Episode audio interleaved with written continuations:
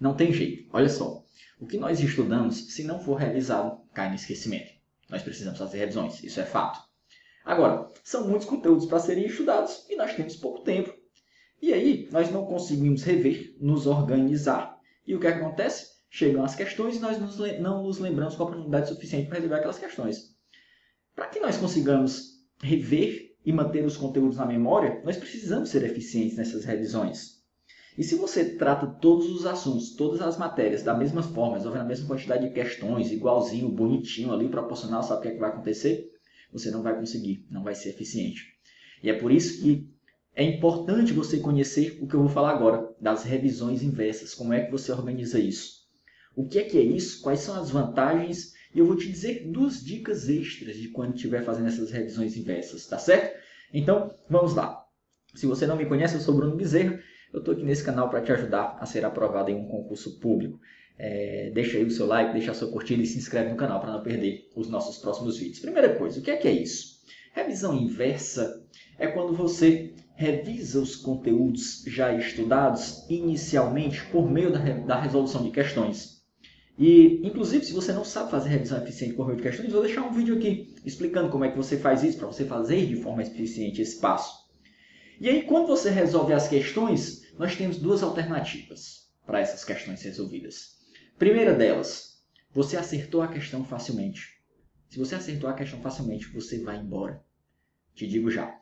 E se você errou aquela questão, ou se mesmo você acertando teve dificuldade na hora de resolver, essa questão você precisa rever os conteúdos. Você precisa dar uma olhadinha em seu material de revisão, nos assuntos é, que estão nessa questão, tá? E como é que você vai ganhar tempo? Você vai ganhar tempo porque aquela questão que você acertou facilmente, você não vai rever aquele conteúdo, você vai se embora, você não vai perder tempo revendo aquilo. Só o fato de você ter resolvido a questão já fez você lembrar, já fez você revisar.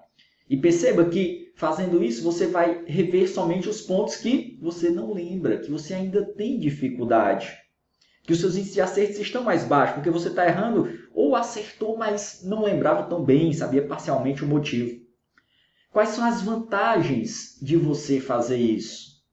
Primeira coisa, você vai passar muito mais rápido pelos conteúdos que você ainda lembra, que você tem bons índices de acertos. Segundo, você descobre os seus pontos fracos, você sabe onde, onde você precisa revisar mais. Terceiro, você dedica mais tempo ao que tem mais necessidade. Porque se deixar, geralmente a gente revisa mais o que a gente gosta, o que traz índices de acertos mais altos, porque te deixa confortável, você não fica triste porque errou muitas questões. Quando nós temos que fazer justamente o contrário.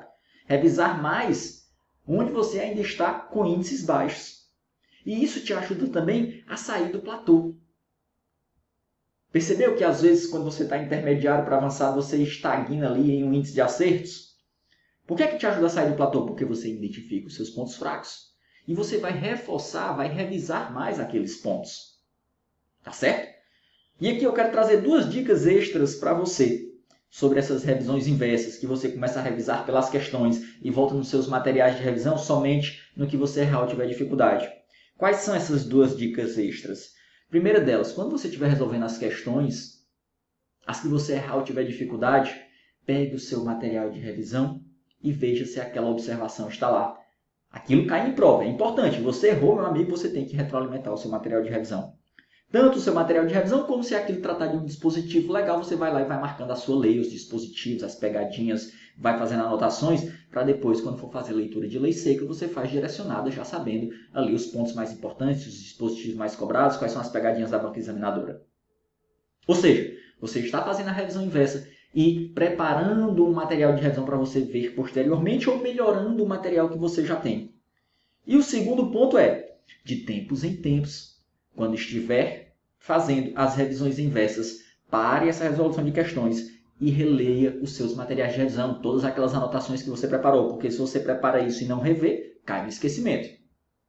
Entendeu? Então, durante as revisões inversas, prepare ou melhore seu material de revisão. E de tempos em tempos, pegue e revise aqueles materiais que você preparou durante a revisão inversa. Sobretudo dos seus pontos fracos. Sobretudo dos pontos que você mais errou, que você ainda tem índices mais baixos. Beleza? Então, se gostou do nosso vídeo, deixe a sua curtida, deixe seu like, lembre-se de se inscrever no canal, compartilhe esse vídeo aí com um amigo que estuda para concurso de quem você gosta. Um grande abraço do professor Bruno Bezerra e até a próxima. Valeu!